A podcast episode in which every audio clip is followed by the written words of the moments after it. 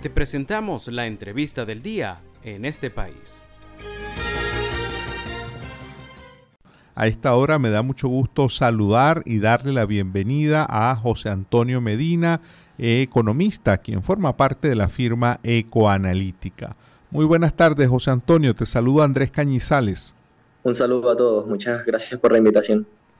Eh, José Antonio, Ecoanalítica se ha venido distinguiendo por ir eh, monitoreando también no solo el tema inflacionario, que también lo hacen otras organizaciones, sino también por medir cómo los precios en dólares también vienen fluctuando, vienen aumentando en Venezuela. Recientemente ustedes eh, dieron a conocer un reporte donde hablan que aunque la variación de precios en dólares igual ha subido, pues fue un poco más baja, menos intensa que en meses anteriores. ¿Eso es así? ¿Eso es lo que ustedes han, han observado? Adicionalmente, el hecho de que julio ha sido el mes con el menor crecimiento de los precios en dólares, con apenas 0,1%, eh, nosotros también llevamos esto no solo mensual, sino con data semanal. Y hemos visto algo interesante, que es que en las últimas seis semanas consecutivamente los precios en divisas vienen cayendo muy leve, pero eh, una variación negativa al fin, ¿no? Lo que me llevaría nos lleva a pensar que agosto puede ser el primer mes de toda esta muestra de casi tres años en donde observemos una caída eh, de los precios en divisas en Venezuela. Y mm, en los precios, digamos, esas variaciones que han venido observando, eh, entre un mes y otro resultan significativas. Bueno, todo, todo lo que afecta al bolsillo es significativo, ¿no? Pero esas variaciones mes a mes que ustedes vienen monitoreando, ¿de qué dimensiones hablamos? ¿Cómo varían esos precios en dólares? Eh, sí, en, efecto, digamos, eh, si nos trasladamos al año pasado, por lo menos en 2022, el, promedio del aumento de, los precios en dólares se ubicaba por encima del 3%. Eh, algo interesante que ha cambiado este año es que ese promedio eh, bajó sustancialmente. Ahora el, promedio de la inflación en dólares mensual del 2023 está por debajo del 1%.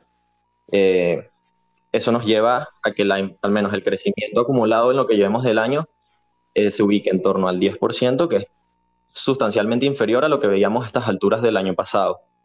Eh, y aquí ha tenido un, un, aspecto muy relevante el tema de la, la, caída en el consumo y en la demanda que, que, hemos observado en el 2023, en donde, bueno, creo que todo el mundo ha sentido un poco esta ralentización económica que, que ha transcurrido a lo largo del año. Y, y esa, esa, ese menor empuje, esa eh, decrecimiento incluso de la actividad económica, influye sin duda en, estos precios en dólares.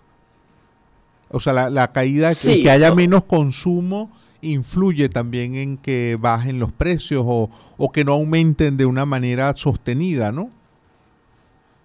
Eh, totalmente. Aquí, en, este evento que hayamos visto la, menor inflación en dólares de, la muestra y que probablemente los precios caigan en agosto, yo creo que hay dos factores muy, muy importante y que tiene mucho que ver uno con el otro. ¿no? El, primero es que Venezuela ya es un país que es sustancialmente caro. en los últimos años es un país que se ha encarecido muchísimo y esto es el fenómeno particularmente vía apreciación real, que es lo que deriva en que las importaciones hayan proliferado eh, en los últimos años. Y aunado a esto, que es un país que se ha hecho muy caro, ves la coyuntura del 2023 en donde eh, tienes un problema o una desaceleración muy grande en el consumo. Entonces llegas a un punto en donde las empresas eh, se enfrentan a que un posible aumento adicional en sus precios probablemente tenga un impacto muy grande en sus niveles de ventas. De hecho, si vemos también lo que nos han, lo que nos vemos en cuanto a ventas comerciales de lo que llevamos de año, esta también han caído en torno a 7% respecto al año pasado. Mm. Entonces, el hecho de que posibles nuevos aumentos te impacten mucho en tu nivel de ventas también hace que estos aumentos no sucedan. Y eso viene muy de la mano con el hecho de que el consumo en Venezuela este año al menos está, está bastante deprimido. Mm. ¿Y ustedes tienen cifras sobre esa, esa caída en el consumo? Datos en comparación este año con el año anterior, por ejemplo, José Antonio.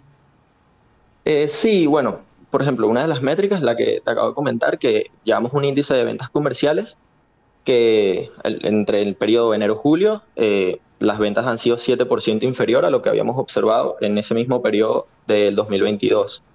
Adicionalmente tenemos otros, llevamos otros índices de demanda que también nos han mostrado cierta caída. Si vemos las cifras de importaciones de, al menos los dos primeros trimestres del año, también son menores a las, a las importaciones que había realizado el país el año pasado. Y, bueno, al final eso también es una métrica del consumo, dado que la mayoría de los bienes importados en Venezuela son, son bienes de consumo final, ¿no? Mm.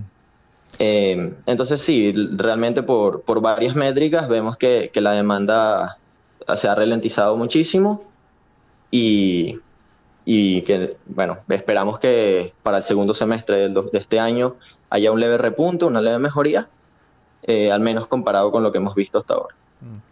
Muchísimas gracias, José Antonio. Te agradecemos mucho y de verdad agradecidos por tu paciencia. Muchísimas gracias por la invitación y disculpen los inconvenientes. Estábamos hablando, hemos logramos hablar después de tres llamadas, logramos hablar con José Antonio Medina, economista. Él forma parte de la firma Ecoanalítica.